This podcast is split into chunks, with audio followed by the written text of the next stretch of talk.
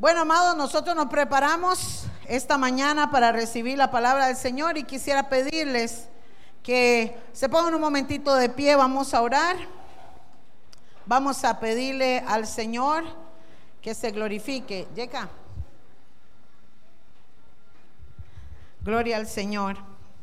Vamos a orar, amados, para que el Espíritu Santo, ahí está bien, gracias, traiga palabra a nuestro corazón. Amén.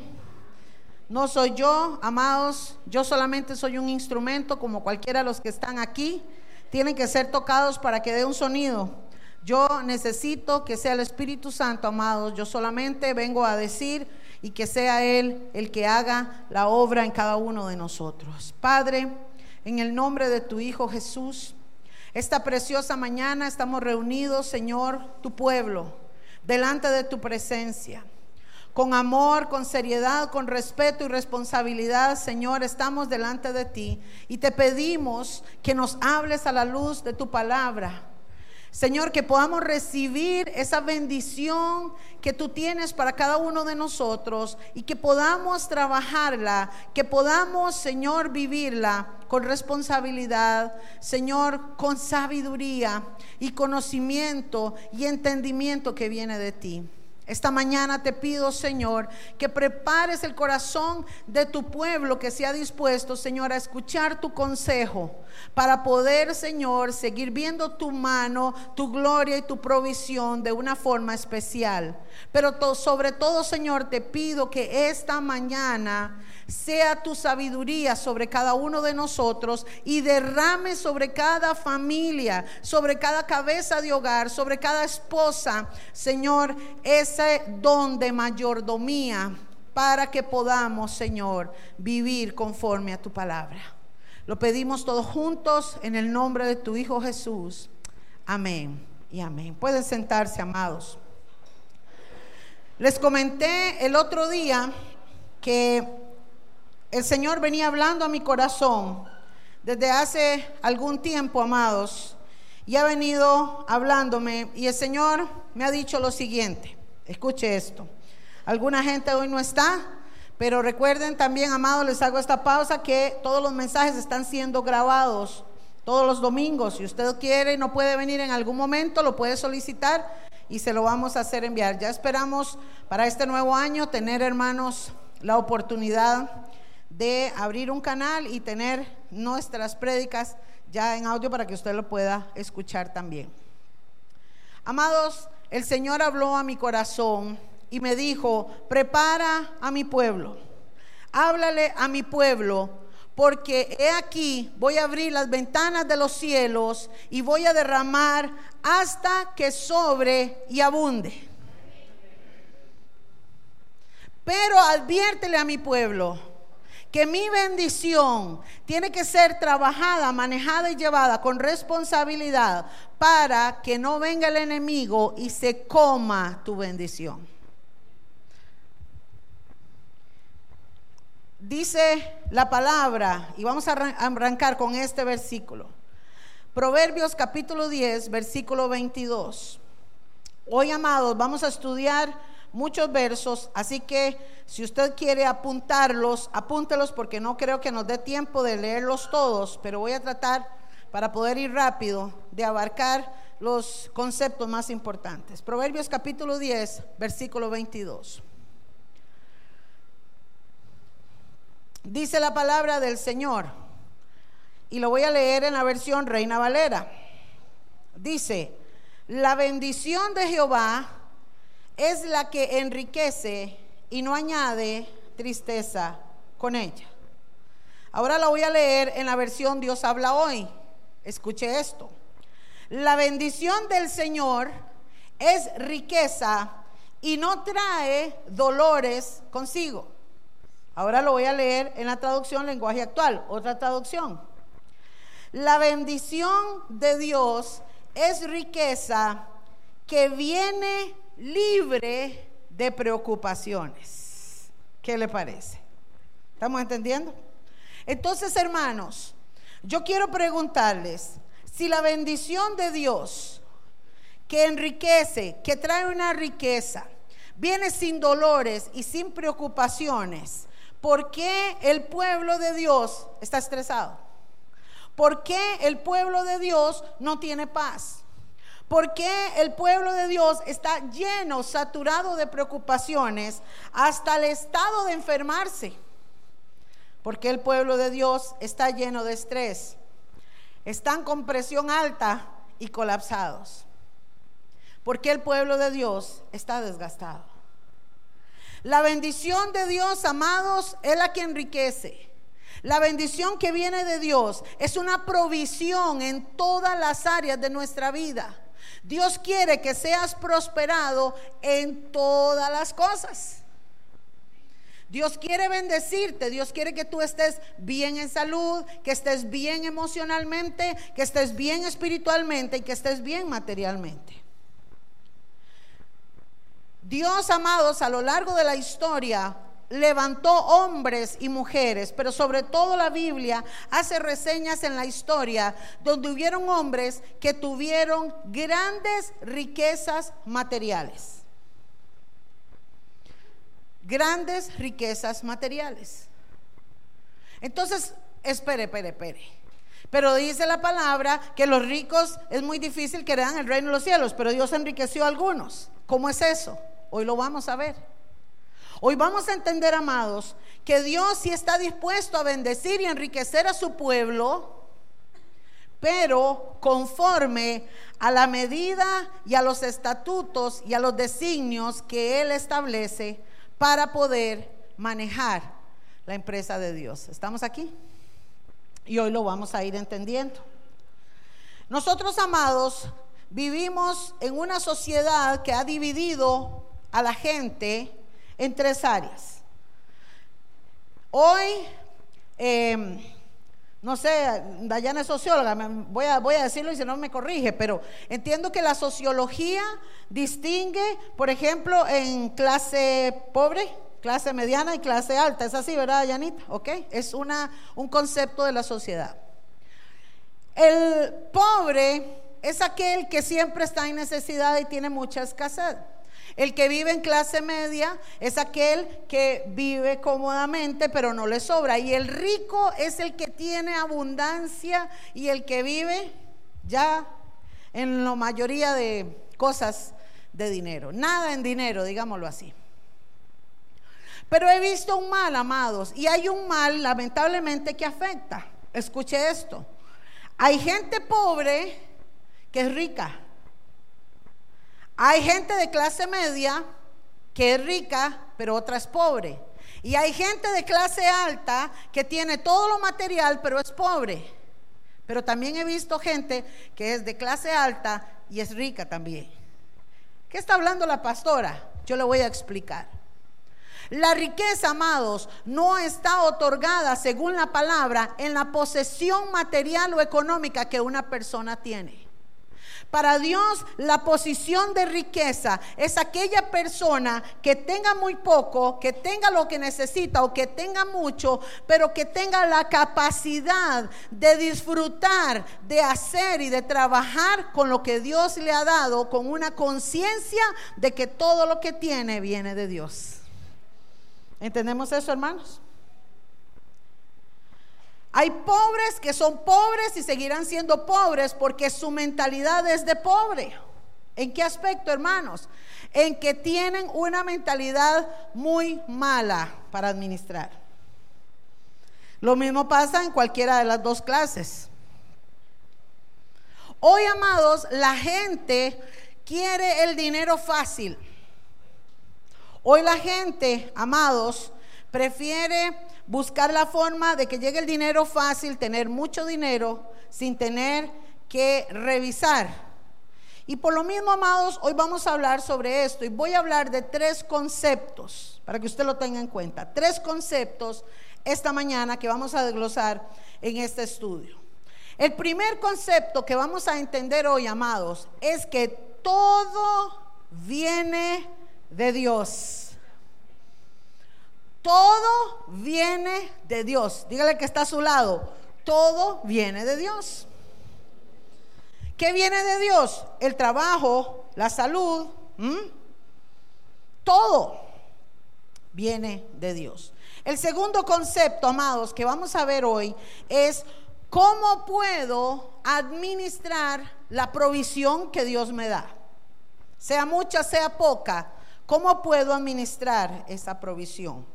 Y la tercera cosa, hermanos, el tercer concepto que vamos a ver esta mañana es cómo puedo disfrutar de la bendición económica que Dios va a darme. Porque, amados, no sé si usted ha entendido, pero Dios te va a bendecir. Escuche esto, el Señor me mostró casas, viajes. Estoy hablando de cosas económicas. Se van a abrir puertas de trabajo, hermanos.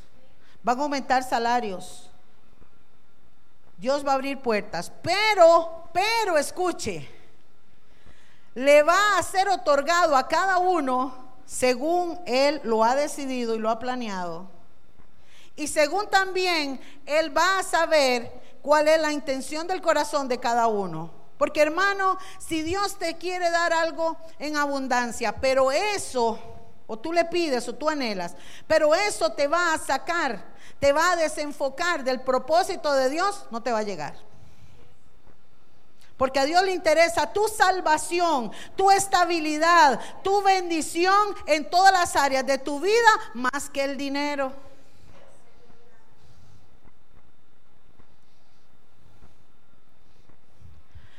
¿Cómo puedo entonces disfrutar de la bendición económica? Vamos al primer concepto. Todo viene de Dios.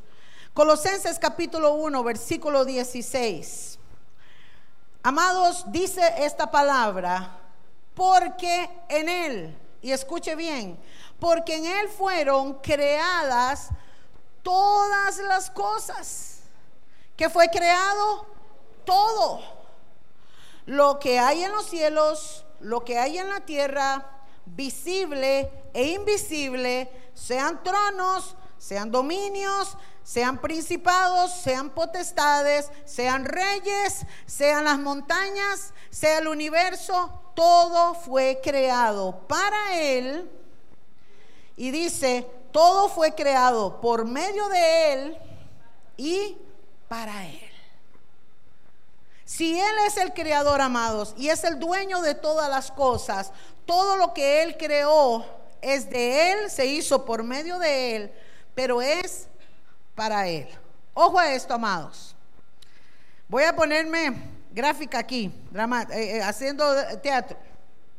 Soy Dios. Yo hice todo. Todo salió por medio de mí. Estoy parafraseando como si fuera Dios. Pero todo tiene que venir a mí también. Amados, Dios ha otorgado al ser humano desde que hizo el huerto del Edén y le dio la capacidad de administrar los bienes materiales. ¿Estamos aquí? Por eso le dijo a Adán y a Eva, pero sobre todo le dijo a Adán que fue el primero, sojuzgad ¿Mm? Y tome control y dominio de todo. Le dio la capacidad. Adán tenía la capacidad de hablar con los animales, de organizar, le puso nombre, tuvo la sabiduría de vivir en un paraíso y manejar y disfrutar de ese paraíso.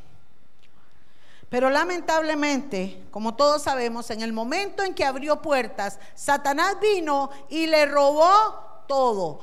Le robó su estabilidad económica, le, robó su estabilidad emocional, porque ya vio a, a, Eva, ya la vio con otros ojos, ya empezaron los problemas, y le robó su estabilidad espiritual, quitándole la autoridad y la capacidad que Dios le había dado para administrar.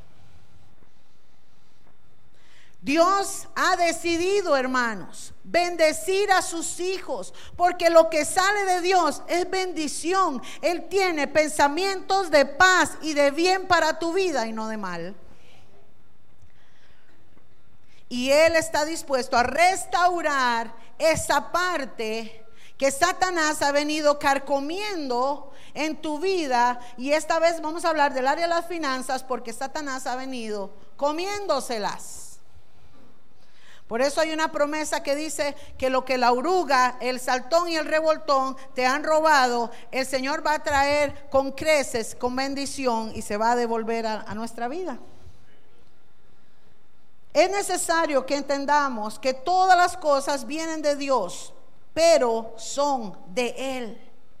Cuando yo tengo el concepto, hermanos, y tengo este entendimiento y esta conciencia de que todo lo que yo tengo, mi casa, mi familia, mi dinero, el trabajo y todo lo que yo tengo viene de Dios, entonces yo tengo que reconocer en gratitud y darle a Dios la honra y la gloria en integridad en lo que yo haga en mi vida.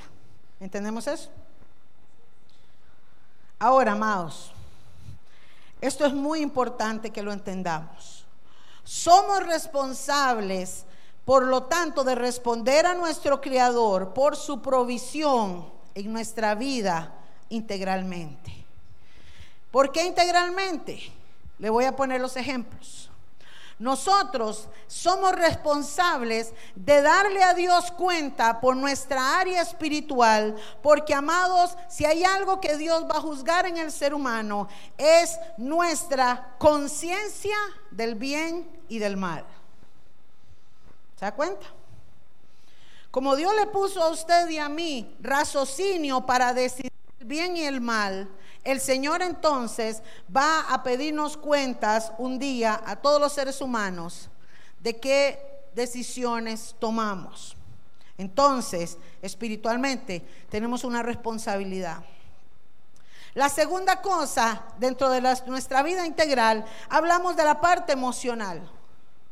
Dios, amados, nos va a pedir cuenta emocionalmente porque el segundo mandamiento más importante después de amar a Dios es amar a nuestro prójimo. El amor de Dios tiene que existir en nosotros y esa responsabilidad un día nos va a parar delante del Señor y el Señor nos va a decir, vamos a ver. Señor, yo hablé lenguas. Señor, yo profeticé, yo prediqué, yo di, yo ofrendé, yo hice allá, yo hice aquí. El Señor me le va a decir, no os conozco. ¿Por qué, Señor, si yo hice todo? Si no tienes amor, no tienes nada. Porque el amor es el principio básico de la existencia de Dios en nuestra vida. De tal manera Dios amó al mundo que entregó a su único hijo. El regalo más preciado que nosotros tenemos, amados, no es la Navidad, se llama Jesucristo porque el Padre lo entregó por amor. Y por lo tanto, Él lo dio, Él lo va a pedir. ¿Estamos aquí? Físicamente tenemos que darle un día cuentas al Señor. ¿Por qué? Porque nuestro cuerpo es templo del Espíritu Santo. Aunque es un estuche que nos sirve para vivir, hermanos, en el momento en que el Espíritu de Dios entra a vivir en nuestro corazón, adentro de nosotros, nuestro cuerpo se forma delante de Dios como un templo del Espíritu Santo. Por eso, amados, el darle cuentas a Dios implica muchas cosas. Somos desordenados para comer, somos desordenados para dormir, somos desordenados para todo. Los doctores viven diciendo que esa es la secuencia después, las enfermedades. Tiene toda la razón, hermano, porque cómo nos cuesta, ¿verdad? Y aún en eso es importante ser diligentes porque Dios todo lo creó, todo es de Él, aún nuestro cuerpo, pero también tenemos que darle cuenta al Señor. ¿Estamos aquí, iglesia? Dios quiere, amados, que seamos restaurados integralmente en todas nuestras áreas. Materialmente, amados, ¿por qué? ¿Por qué también tenemos que darle cuenta a Dios? Porque el dinero es un Dios para el hombre. Es un ídolo. El Dios mamón tiene en control y bajo control hoy, lamentablemente, toda la humanidad. ¿Por qué, amados? Porque hoy la gente está esperanzada, confiada en el dinero. Es triste, amados, ver en esta época gente feliz y alegre porque tienen plata. Otros frustrados porque no tienen. Y hoy la gente, amados, la mayoría de personas están establecidas sus emociones, si está soleado, si es verano o es invierno. Si es invierno estoy triste, si está soleado y verano estoy feliz. Hoy la gente se aloca, vamos, salgamos, disfrutamos, qué bendición, hay aguinaldo. Está bien, hermanos. Pero vamos a ver a la luz de la palabra cómo muchas de estas malas decisiones o tomadas a la ligera son puertas abiertas para que Satanás venga y se coma la bendición. Entonces entra el dolor, entran las preocupaciones y la iglesia, en lugar de prosperar y ser bendecida, está siendo movida por ruina, escasez, pobreza, etcétera. Cuando tenemos conciencia de estas cosas, amados, vamos entonces a procurar caminar en integridad ante Dios. Voy a decirle algo. El manejo de tus dineros habla mucho de la integridad que tú tienes delante de Dios y de los hombres. Hello. Van a empezar a llover piedras. Saquen el paraguas, chiquillos. Pero tengo que hablarlo. El manejo de tu dinero, el manejo de tu vida, habla mucho de la integridad que tienes delante de Dios y de los hombres. Váyase conmigo rapidito al libro de Hechos, el capítulo 24, el verso 16. Y este hombre llamado Pablo, el apóstol que trajo el Evangelio a los gentiles, que Dios usó para que llegara el Evangelio a nosotros, amado, era un hombre de integridad. Pablo era un hombre que lo que decía lo hacía. Pablo era un hombre que cuidaba su testimonio. Hechos capítulo 24, versículo 16. Dice Pablo, escuchen esto, amados, ¿estamos aquí? Por esto yo también me esfuerzo. ¿Qué dice Pablo? ¿Qué está haciendo él? Un esfuerzo, hermanos, porque todos tenemos que hacer esto, un esfuerzo. Por conservar siempre una qué? Conciencia irreprensible delante de quién? De Dios y de los hombres. ¿Por qué es tan importante que el manejo de los dineros yo pueda hacerlo en integridad delante de Dios? Porque, amados, pesa mucha esta integridad en cómo ganamos el dinero y cómo lo gastamos. Hello. Vea, hermanos, yo tengo días de venir tragando grueso, tragando grueso, porque antes de yo venir a darles a ustedes una garrotía, hermanos, yo vengo pero paliar. Porque yo fui la primera que recibí esta palabra. Y le doy gracias a mi Señor por su misericordia. Porque esas nalgadas de Dios, hermanos, son por amor. Porque el que el Padre nos ama y nos disciplina. ¿Estamos aquí? La integridad tiene que ver en nuestro caminar, amados. La integridad en el dinero se ve en cómo ganas el dinero y cómo gastas el dinero. ¿Cómo están tus finanzas? ¿Están en rojo? ¿Están en verde? ¿O están en amarillo? ¿Mm? Hágase la pregunta a usted. Vamos a pensar en nosotros mismos. ¿Cómo están nuestras finanzas? Las tengo en rojo. No, estamos más o menos. Ni muy, muy, ni tan, tan. Están en amarillo. O podemos decir, están bien. Estamos saliendo bien. Hay un mal, amados, que ha venido y lo vamos a ver a la luz de la palabra. Eclesiastés capítulo 5 y vamos a ver del verso 10 al 20. Eclesiastés capítulo 5 del verso del 10 al 20. Dice, amados, y vamos a ir desglosando esta palabra, donde este hombre que habla, escuche bien, Eclesiastés capítulo 5, versículo 10. Este hombre que habla y que escribió esta palabra, que a lo largo de los años sigue siendo viva y eficaz, porque la palabra de Dios fue el hombre más sabio del mundo y de la historia y de todo en la tierra desde el principio hasta hoy. ¿Sabe por qué?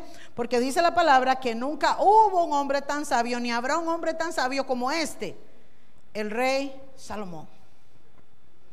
El rey Salomón, amados, no era un hombre pobre, no era un hombre de clase media, era un hombre rico en gran manera. La riqueza de Salomón era tal, amados, antes de leer este pasaje, era tan grande que dice que reyes de otras provincias, de lugares lejanos, venían a ver las barbaridades de lujos y de estructuras que tenía el rey Salomón. Este hombre, amados, tenía una riqueza material admirada. Pero cuando él fue llamado, antes de tener todo lo que tenía, Dios le había dicho, ¿qué quieres que yo te dé? ¿Y sabe qué le dijo Salomón? Le dijo, quiero un palacio lleno de mármol, con oro, con concubinas, con todo. No, ¿qué le pidió Salomón? Sabiduría. Sabiduría. Porque nosotros, hermanos, por más seminarios, por más de todo lo que usted pueda llevar para saber cómo administrar su dinero y cómo salir de la crisis, nada puede sustituir la sabiduría que viene de Dios para ser buenos mayordomos. Mayordomía significa administradores. Eso es lo que significa mayordomía. Y Salomón, amados, estando en toda su riqueza, después de haber recibido la sabiduría, él pudo entonces progresar, caminar, ser bendecido y darle la gloria a Dios. Pero mire lo que escribe Salomón en Eclesiastés capítulo 5, versículo 10. El que ama el dinero siempre quiere más. Vamos a hacer una pausa ahí. Ya estamos hablando de conciencia. Escuche esto, amados, porque hoy nosotros tenemos que limpiar nuestra conciencia de toda contaminación y tener la mente de Cristo. ¿Cuántos quieren eso? ¿Ah? Tener la mente de Cristo. El que ama el dinero, que dice siempre quiere más. Cuando nosotros no estamos conforme con lo que tenemos y estamos desesperados y entramos en angustia porque queremos más, porque tengo unos zapatos muy bonitos, pero vi aquellos más lindos en oferta, porque tengo este carro, pero quiero el del año, pero tengo esta casa, pero quiero una mejor. Pero tengo este vestido, pero quiero otro. Cuando nosotros amamos el dinero porque queremos más, empiezan los problemas. Y empieza, hermanos, a, romperse el saco de donde vienen las bendiciones y se empiezan a salir por ahí. ¿Estamos aquí? Salomón tenía la capacidad para administrar y por eso dejó este consejo. El que ama más las riquezas no cree, nunca cree tener bastante. Amados, la gente no se sacia, la gente quiere más, quiere más, quiere más. ¿Y qué dice el versículo? Esto también es vana ilusión. Yo lo estoy leyendo en otra versión. Porque, versículo 11, porque mientras más se tiene, más se gasta. Hello. Por eso el Señor a veces pone un freno. Ah, cuando se vienen esas jaladas de mecate que usted dice, ay, ay, ay, estoy desestabilizado, ponga atención porque Dios le está poniendo un freno. Porque a Dios le interesa, hermano, tu salvación, no que te vayas a perder. Porque todo viene de Dios y todo es de Él. ¿Estamos aquí, hermanos? Vean lo importante que es este tema. Entonces, hermanos, ¿qué es lo que pasa? Que entre más se tiene, más se gasta. ¿Y qué se gana con tener? Aparte de contemplar todo lo que se tiene. O sea, ¿qué ganamos nosotros con llenarnos de riquezas, de tiliches y de chunches y de ambiciones? Dice el verso 12, el que trabaja, coma poco o mucho, siempre duerme a gusto. Pero al rico, al que tiene mucho en cambio, sus riquezas no le dejan dormir. Si usted tiene empresa, si usted tiene cosas que no lo dejan dormir, ponga atención, hermano. Ponga atención, porque no viene entonces de Dios esa bendición que está recibiendo. Porque la bendición de Jehová enriquece y no trae preocupaciones y no trae dolor con ella. ¿Estamos aquí?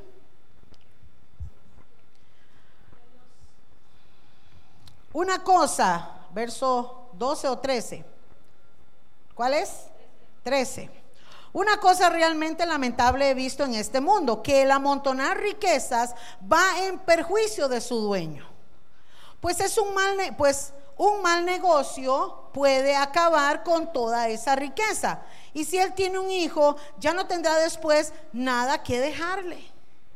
Porque amados, hoy la gente vive el hoy, pero no sabemos el mañana. Usted hoy tiene un buen trabajo, tiene un buen negocio, tiene una buena estabilidad, tiene salud, tiene un montón de cosas, pero usted y yo no sabemos qué va a venir mañana. Y Salomón está diciendo que el que quiere amontonar mucho, amados, ¿de qué le va a servir?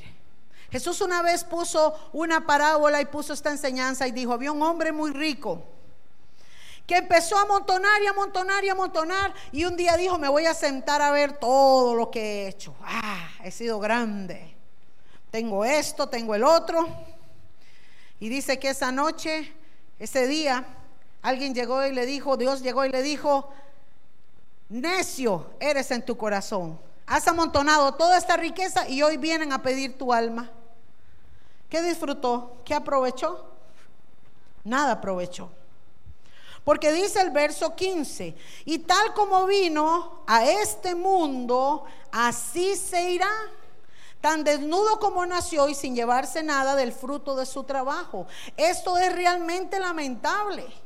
Que tal como vino al mundo, así se irá. ¿Y qué sacó de tanto trabajar para nada? ¿Está escuchando ustedes, hermano? Y para colmo, mire cómo termina diciendo, toda su vida la pasó en tinieblas y con muchas molestias, dolores y resentimientos. Hermanos, ¿vale la pena? No vale la pena. Dios quiere bendecirte, iglesia. Dios quiere abrir las ventanas de los cielos, pero quiere que tú puedas disfrutar de esas bendiciones, de esa provisión con la mentalidad de Dios y no con la de nosotros. ¿Estamos aquí? El que ama el dinero siempre quiere más. Existe en el corazón humano un deseo insaciable por obtener más. Nos cuesta ser agradecidos y estar conforme con lo que nos da el Señor. Por eso, amados, el Señor nos revela y nos habla, y Pablo lo dice a los romanos en el capítulo 13, versículo 12, que se lo voy a leer, advierte lo siguiente, la noche está avanzada y se acerca el día. Desechemos pues las obras de las tinieblas y vistámonos de las armas de la luz. Andemos como de día honestamente y no en glotonerías. Dígale que está a su lado, no seamos glotones.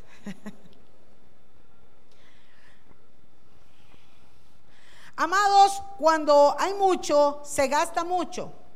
Y nos llenamos de dos cosas, de tiliches y de glotonería. ¿Sabe usted qué es la glotonería? La gente lo dice solo en la comida, pero apliquémoslo a todo. Usted viene y se siente y se come un casado arroz, frijoles, una chuletica, una ensaladita, un picadillito, un pedacito de plátano, alotico. Qué rico, ¿verdad? ¿Mm? Se toma su fresquito de naranja, su fresquito de piña, su fresquito de maracuyá, un casadito muy rico. Y usted quedó satisfecho, está lleno. Pero viene el vecino y le trae un picadillo de papa. Qué rico está ese picadillo de papa. Y mala vecina que cocina rico. Esta semana Normita me mandó uno. Normita me lo comí todo, qué rico. ¿Ah? Entonces, bueno, qué rico está ese picadillo. Voy a comer otro poquito. Pero resulta que en eso entró el hijo y dice, traigo helados, tráigame uno. ¿Entendemos, hermanos? La glotonería tiene que ver en cuando usted ya tiene lo que necesita pero come más, aunque no lo necesite. Ojo. Y aquí empezamos a aplicar uno de los conceptos importantes. La gente tiene que comprar lo que necesita y no lo que quiere. Ahí está la diferencia. La gente compra lo que quiere, pero no lo que realmente necesita. Uy, yo quiero esta blusa, está baratísima y es de marca. ¿Usted la necesita? Entonces no la compre. Más de una me está haciendo ojos de huevo tibio. Tranquilas, chiquillas, tranquilas. Cuando caemos en glotonerías, amados, estamos administrando mal la provisión de Dios. ¿Sabe por qué, amados? ¿Sabe por qué les hablo esto? Porque vamos a lo mismo. No es que sea malo que usted se compre un traje de marca, no, hermanos. Hoy ando yo muy guapa, ¿verdad? Es que ando cumpliendo años, pero no de mí. Estoy de aniversario con mi esposito. 29 ¿Ah? años son 29 años, hermanos. Gloria a Dios, ¿verdad? Y sabes, hermanos, cuando en uno de los viajes a los Estados Unidos me llevaron a una tienda y me dijeron, escoja. Ay, Dios mío. Bueno, qué bendición, yo no tenía ropita y ahí pude comprar. Pero amados, yo recuerdo que una persona muy querida me decía, ay, ve qué lindo esta ropa, tome, coja. Y yo le decía, no, porque yo sabía que yo no me la iba a poner. Yo no sé si a ustedes le pasan, mujeres, ¿verdad? Pero uno es un poco selectivo con la ropa, el hombre es un poquito menos, pero nosotras somos selectivas. Porque hermanos, ¿para qué voy a comprar algo que no necesito? Porque es tan baratillo porque es una oferta, porque es un gangón. Cuidado, Dios te da dinero para que lo administres bien, para que tú vivas sin remordimientos, sin glotonerías, sin estrés. ¿Estamos aquí? Toda su vida la pasó en tinieblas y con muchas molestias y dolores, porque el que más tenía, más quería. Dios quiere, amados, que tú te desarrolles en todas tus áreas, pero es necesario que conozcas cómo Dios determinó que manejes todos los recursos que te ha dado. Y entramos al segundo concepto. ¿Cómo puedo administrar yo bien la provisión de Dios? Vaya apuntando. Lo primero que usted debe de hacer, amado, y ojalá que usted lo aplique hoy mismo, es orar todos los días por ese don de sabiduría para ejecutar la decisión que tengas que hacer con tu dinero y con tus cuentas y con todo lo que tienes. Hello. Orar. Pedir ese don de mayordomía y sabiduría. La segunda cosa, hermano, que yo le aconsejo es que usted haga un presupuesto de todos sus gastos pero escúcheme, hay gente que pone como gasto ir al cine. Hay gente que pone como gasto hacer una fiesta. Yo no voy a entrar en detalles, yo no soy administradora, aquí hay varios administradores que un día ellos nos den una charla, pero yo le puedo decir a usted hermano, ¿cómo es posible que si una persona gana 200 mil colones y si yo le digo hagamos un presupuesto, debe o gasta 300 mil? Hay un gran error. Hay un gran hueco en el saco. Entonces Dios bendice y se desaparecen las bendiciones. Vuelve Dios a bendecir y se vuelven a desaparecer. Vuelve Dios a bendecir y se vuelven a desaparecer. Y ustedes los hermanos orando, declarando, guerreando, reprendiendo al diablo, pero siguen mal. Porque el problema no es el diablo, el problema somos nosotros mismos que somos malos administradores y estamos haciendo mal el manejo de los dineros y por lo tanto no somos íntegros delante de Dios y por lo tanto la bendición de Dios empieza a cortar. ¿Estamos aquí, iglesia? Usted y yo debemos establecer prioridades. Hay muchos gastos, claro que sí, hay muchos gastos. Y sobre todo en estos meses. Yo recién fui a una tienda, entré con Albita a comprar unas cosas de los niños, de la actividad de hoy, y ya estaban poniendo todo lo de la escuela. Y yo dije, no lo puedo creer. No hemos entrado a terminar diciembre y ya están vendiendo pobres padres, ¿verdad? Dije en mi corazón, ay Señor, ten misericordia de estos padres que, ¿verdad? Saliendo de una y ya entrando a otra. Pero es necesario, amados, establecer prioridades.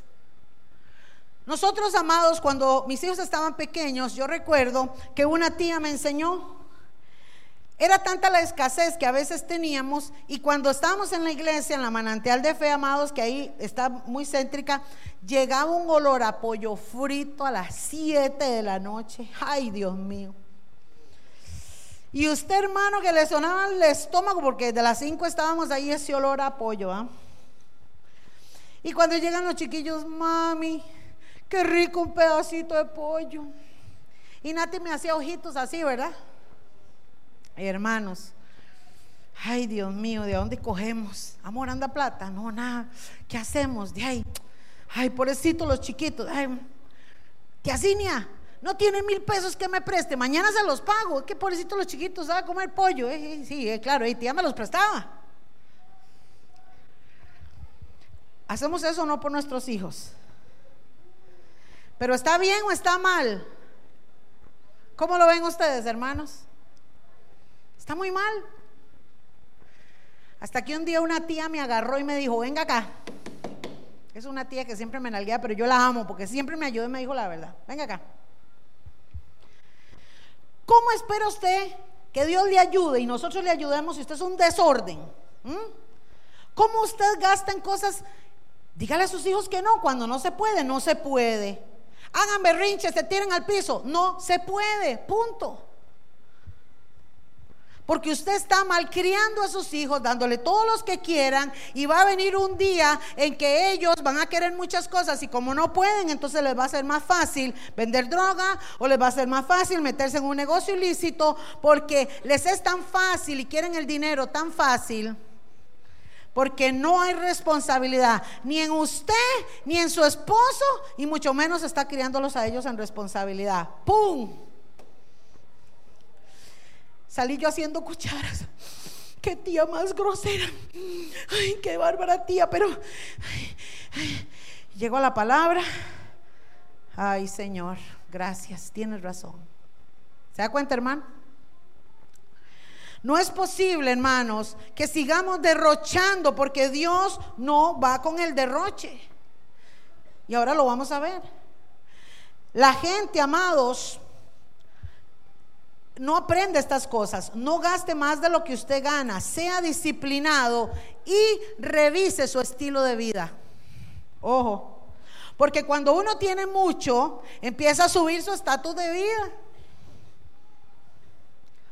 Mi abuelita decía que era mejor pasar de, de caite, caite le llamaban a los zapatos viejos, de antes, ¿verdad? Era mejor pasar de caite a zapato que no pasar de zapato a caite. ¿Cierto? Porque hermanos, hoy usted y yo podemos estar aquí arriba, pero mañana no lo sabemos. Y Dios puede hacerlo y permitirlo. Sí, Señor, prepárese. Porque Dios puede darte mucho, como lo hizo con Job, y después quitarte todo. ¿Estamos aquí? Porque a Dios le interesa tu vida espiritual y tu estabilidad emocional y tu bendición de salud, que no mucho dinero y una perdición. Amados, elimine las deudas. Hay deudas que son posibles, hay deudas que son imposibles. Hoy por hoy, lamentablemente, hermanos, ya no se dan mucho los polacos. Ya son muy pocos los polacos, pero nos sobreabundan las tarjetas de crédito. La gente cuando se acerca la semana de pago, gastritis full, colitis full, insomnio, pleitos en el hogar, estrés y si no los que se comen las uñas. ¿Estamos aquí, iglesia? Si usted tiene que comprar un carro y usted revisa su presupuesto y usted tiene la posibilidad de pagar esa jarana y usted confía en Dios, hágalo hermano, Dios no lo va a abandonar porque usted está ordenado en sus cosas. ¿Estamos aquí? Pero la gente está comprando compulsivamente y están jaranándose compulsivamente, hermanos, y he visto con mis ojos caer grandes siervos de Dios, hombres y mujeres que Dios ha usado tremendamente, con tremendos talentos, con tremendos ministerios, en el piso por una mala cabeza, una mala administración. Y eso es lo que Dios quiere que nos alertemos esta mañana. Dios va a traer bendición, Dios te va a llevar a viajar, Dios te va a proveer, Dios te va a dar muchas cosas, pero Él quiere que tú duermas en paz, comas en paz, disfrutes en paz y que tengas conciencia de que lo que tú estás recibiendo, de lo que tú estás llevando, viene de parte de Él. Dios quiere que tú y yo recordemos de dónde salimos y a dónde estamos hoy por la gloria y la misericordia del Señor. Que el dinero que llegue a tus manos, que la bendición y la provisión tú puedas orar. Dame sabiduría. ¿Qué quieres que haga con este dinero? Porque amados, vienen vacas gordas, pero también después pueden venir vacas flacas. Dios le dio a José la capacidad de guardar, de buscar la forma de cuando hubo abundancia en Egipto, guardar y tener para cuando viniera el tiempo de escasez. La sabiduría que José tenía también como siervo de Dios, no solamente hermanos, le dio de comer a él y a su familia, sino a toda una nación y a muchos pueblos que venían a comprar. Dios quiere también ponerte en un estatus de altura, en sabiduría, para que tú tengas la provisión y te sobre, amados, para poder ayudar a tu casa y a todos los que van a venir a estar a tu alrededor.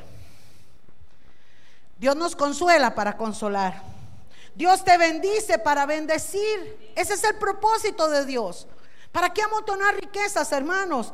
Piense en el que necesita y recuerde que esa es una de las cosas más importantes para Dios. Y otra de las cosas, hermanos, que a la gente no le gusta que habla esto, pero tengo que hablarlo, es el diezmar y el ofrendar. Pastora, yo no creo en el diezmo, eso es del Antiguo Testamento. Otros dicen, eso no es bíblico. Déjeme decirle que es una mentira. Si es bíblico, si está en el Antiguo Testamento y también está en el Nuevo Testamento. El diezmo, hermanos, desde antes que se otorgara la ley, ya estaba establecido. La ofrenda desde el principio estaba establecida. No es porque Dios necesite nuestro dinero, es porque como el ídolo del ser humano es el dinero, Dios entonces le pide al ser humano un sacrificio que venga a él vivo, puro y santo. Dios necesita, amados, que nosotros aprendamos a darle a Él lo mejor en todas las áreas de nuestra vida, incluyendo la económica. ¿Estamos aquí? ¿Por qué, hermanos? Porque resulta que Caín y Abel, los primeros que moraron en la tierra, hijos de Adán y Eva, trajeron ofrenda a Dios. Dios miró con agrado la ofrenda de Abel, mas no la de Caín. ¿Por qué? Y ustedes conocen la historia. ¿Por qué? Porque la de Abel sí llegó y llenó el estatus de Dios, porque Dios miró su conciencia. Y su conciencia estaba predeterminada desde el principio. Eh, Abel había dispuesto su corazón a darle lo mejor a Dios. Dios no quería el becerro. Dios no quiere, hermanos, el holocausto. Dios quiere la obediencia de tu corazón y las intenciones de tu corazón. Eso es lo que Dios prueba. Cuando tú vienes a dar el diezmo refunfuñando y quejándote, hermanos, ¿cómo cree usted que Dios va a ver eso? Porque dice la palabra que Jesús en el Nuevo Testamento, en Mateo 23, 23, le dijo a los fariseos, ustedes diezman del comino, diezman de aquí, diezman de allá, pero no tienen misericordia. No dejen de hacer aquello sin hacer esto. Dios no está eliminando el diezmo. Jesús no está eliminando el diezmo. Jesús está diciendo ahora, amados, en el Nuevo Testamento, que ya nosotros no estamos obligados a dar un 10%, sino de todo lo que queramos. Por eso saqueo no dio un 10%. ¿Sabe cuánto dio saqueo? ¿Ustedes han visto la historia? Un 50%. La mitad de todo lo que yo tengo lo voy a repartir y lo voy a dar a los pobres. ¿Qué le parece? Nos tocan el bolsillo y nos duele, hermanos. Nosotros no somos de pedir dinero y usted lo sabe, porque a nosotros no nos interesa. Pero si hay algo que hemos aprendido es que la palabra del Señor nos dice, amados, que el diezmar y el ofrendar son principios bíblicos. Después de que Abraham, antes de que estuviera la ley, dice que él fue a una guerra, ganó la guerra y se encontró a Melquisedec. Melquisedec era un hombre, un sacerdote, amados, que estaba al frente en Salem, así se llamaba la ciudad. Salem era Jerusalén, pero así se llamaba al principio. Y Melquisedec es una palabra compuesta por dos palabras, Melqui y Sedec, que significa rey de justicia. Por eso Pablo lo recalca nuevamente en Hebreos, amado, en el capítulo 7, para hablar de, ese diezmo que Abraham antes de la ley decidió darle a Dios. Y le dio de todo lo que tenía, no fue de una cosa, sacó un diezmo. Él decidió dar un 10% y darle a Dios. Y amados, Pablo lo recalca. ¿Por qué? ¿Sabe por qué, amados? Porque cuando nosotros entendemos que todo lo que yo tengo viene de Dios, nosotros venimos y sacamos nuestra ofrenda o sacamos nuestro diezmo para darle a Dios en agradecimiento, porque todo lo que tengo viene de Él. Después de que Abraham hizo eso y viene Moisés, establece una ley al pueblo de Israel y entonces ahí, amados, es cuando ya se establece eh, como ley mosaica el diezmo. Alguien dice, hoy no estamos bajo la ley, estamos de acuerdo, ya no tenemos que hacerlo como lo hacían ellos. ¿En qué aspecto, hermanos? En que el Señor había determinado en Levítico 27:30, se lo leo, dice, así pues, todo el diezmo de la tierra, de la semilla de la tierra o del fruto del árbol es del Señor, es cosa consagrada al Señor. ¿Estamos aquí? Hoy muchos judíos mesiánicos dicen que no hay que diezmar, pero sí hay que guardar el sábado. Pero sí hay que celebrar las fiestas. Estamos aquí. O sea, o hacemos una cosa o hacemos toda. Con Dios no hay variación, ¿estamos de acuerdo, hermanos? Y de ahí han salido algunos pastores diciendo, el diezmo no es del Nuevo Testamento y por lo tanto no hay que diezmar. Yo creo que lo que andan es afándole a no darle a Dios, hermanos, porque sí es bíblico. Ahora, Usted tiene que disponer en su corazón el darle a Dios. ¿Por qué, hermanos? Porque Dios había establecido en el Antiguo Testamento un sistema tributario. Ojo, se repartía 10% de los diezmos a los levitas, 10% de los diezmos a, la manutención del templo, 10% a las festividades, 10% a los necesitados. Si usted y yo leemos Levítico, hermanos, y todo el Antiguo Testamento, usted se va a dar cuenta que no era un 10%, eran 23% y hasta 30%. Había diezmos para un año, había diezmos para tal día, siempre estaban dando al pueblo de Dios como una ley.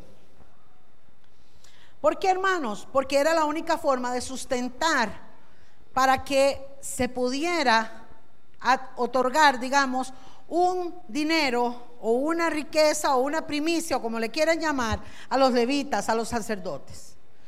¿Por qué, hermanos? Porque cuando el pueblo de Israel llegó a la tierra prometida, estaban establecidos y se les dieron tierras a todos. Fulano vive aquí, el otro vive aquí, el otro vive, todo el mundo tenía tierra, pero los levitas no tenían tierra. Ellos vivían en el templo, eran los sacerdotes y ellos dedicaban su vida a servirle a Cristo.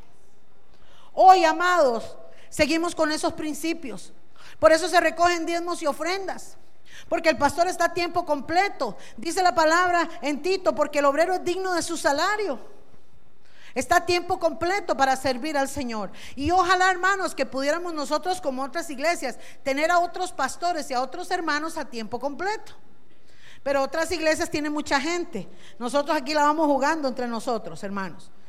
Y lo hacemos con todo nuestro amor. No es por el dinero, pero tenemos que comer, hay que pagar. Dios nos suple. Y no vivimos de diezmos y ofrendas. Yo vivo de la mano de Dios. Pero es necesario que la obra camine. Si hoy estuviéramos, amados, bajo la ley, igual tendríamos que sacar para los levitas, tendríamos que sacar para la manutención del pueblo, igual tendríamos que hacerlo. Son los mismos principios, no los podemos dejar. Y por eso las iglesias, hermanos, recogen diezmos y ofrendas para que pueda caminar la obra de Dios. ¿Estamos aquí? Pablo aconseja, amados, recoger ofrenda para los hermanos. En la primera de Corintios capítulo 16, se lo voy a leer para ir aterrizando, dice en cuanto a la ofrenda para los santos, haced vosotros también de la manera que ordené en las iglesias de Galacia. Oiga lo que está diciendo Pablo. Cada primer día de la semana, dice Pablo, el domingo, cada uno de vosotros ponga aparte algo según haya prosperado. Usted no tiene que dar más de lo que no puede. ¿Estamos de acuerdo? Usted tiene que promediarse y decir, bueno, yo salgo con este gasto, tengo esto, tengo esto, y puedo dar mil colones. De los hermanos. Dios va a ver la intención de tu corazón. ¿Estamos entendiendo? No es un monto. El diezmo es la décima parte del salario, es como lo mínimo que la Biblia pone, pero fuera de ahí, hermanos, las ofrendas es algo que usted tiene que disponer en su corazón para darle al pueblo, para bendecir al pueblo de Dios. Pablo entonces dice, hermanos, hágalo así, guárdenlo, para que cuando yo llegue no se recojan entonces ofrendas. Ve lo que está diciendo Pablo. Y está recogiendo, hermanos, para los hermanos de Jerusalén, le está diciendo a los de Macedonia. Si usted lee segunda de Corintios, el, todo el capítulo 8 y todo el capítulo 9, Pablo también aconseja y les dice a ellos que los macedonios, siendo ellos pobres, sacaron hasta de lo que no tenían para ayudar y sustentar a los, los de la iglesia de Jerusalén. Pero también les dice, ustedes hoy están sembrando porque probablemente mañana tengan que recoger. Hello. ¿Estamos aquí? Cuando usted da, usted está generando una ley establecida por Dios que está vigente. Y es que lo que el hombre siembra, eso va a recoger. Por eso Pablo dice en el verso 6 de 2 de Corintios 9, el que siembra escasamente, también qué? Va a recoger cómo? Escasamente. Pero el que siembra generosamente, generosamente también va a recoger. Entonces, hermanos, Dios bendice la disposición de tu corazón. Por eso lo que Winnie decía ahora, si usted dijo, yo no tengo mucho, pero tengo dos tomaticos, como una hermana aquí, hermanos, que yo sé que pasa hambres y que a veces lo único que tiene es tomate y ella trae esos tomates a sembrar, hermano, las ventanas de los cielos se abren y Dios bendice a esta mujer. Porque en su corazón el deseo está el ayudar, el dar. Y vamos finalizando. Dios ama al dador alegre, no con tristeza, ni por necesidad. Si usted diezma porque, porque tengo que hacerlo, no, hermano, hágalo de corazón. Si usted siembra y, y ofrenda porque lo pidieron en la iglesia, no, hermano, tenga un corazón generoso. Y quiero, amados, terminar con el último concepto en los cinco minutos que me quedan. Hermanos, le digo esto, el dar no debe de ser una obligación, sino una bendición. ¿Cómo puedo yo cerrar el ciclo de las bendiciones y ser buen administrador? Bueno, hermano, un consejo más. Cuando vaya al supermercado a hacer compras, váyase comido, no vaya con hambre. Porque uno con hambre echa lo que no tiene que echar. A mí me funciona con mi esposito, feliz. bien lleno, no hay problema. Ustedes eh, piensen después, ¿verdad? ¿Por qué?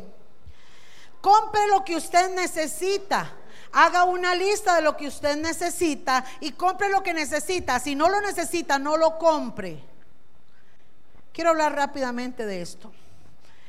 Cuando el pueblo de Israel, amados, había salido de Egipto, empezaron a quejarse. Estaban en el desierto. Dios les había abierto el mar, los había bendecido, les había dado de todo y estaban quejándose. Mejor hubiéramos estado en Egipto. Este Moisés, ¿para qué nos trajo? Allá comíamos oyecán.